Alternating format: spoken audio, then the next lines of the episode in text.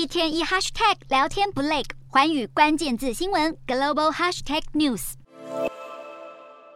经历一波三折，Tesla 执行长马斯克又同意以原价，也就是四月提出的每股五十四点二亿美元买下推特，避免双方十七号对簿公堂。不过法官也下达最后通牒，要求马斯克在二十八号下午五点前完成收购。否则，十一月两造法庭见。盛传马斯克一开始宣布收购推特前，曾三番两次拜托对方降价，后来又以假账号太多为由，单方面终止买卖。所以推特高度怀疑，这又是马斯克使拖延战术的另一个伎俩。倘若交易成功，马斯克目标明确，因为之前他曾 po 文说过要把推特打造成无所不包的 App。这个构想正是来自于中国社群平台微信。不过，有评论分析，微信当初拓展社交功能以外的服务时，中国市场竞争者还不多。如今，在美国，TikTok、WhatsApp、脸书等群雄崛起，论支付功能，美国已经有 Apple Pay、Google Pay 等。推特要在建立同样功能，并不容易。而随着网络监管日益严格，取得各自授权难度也跟着变大。最后是亚洲和美国用户对社交媒体接受度不一样，换句话说，不太可能建立同等信任。马斯克想将推特打造成美版微信，愿景画得多大，挑战就有多大。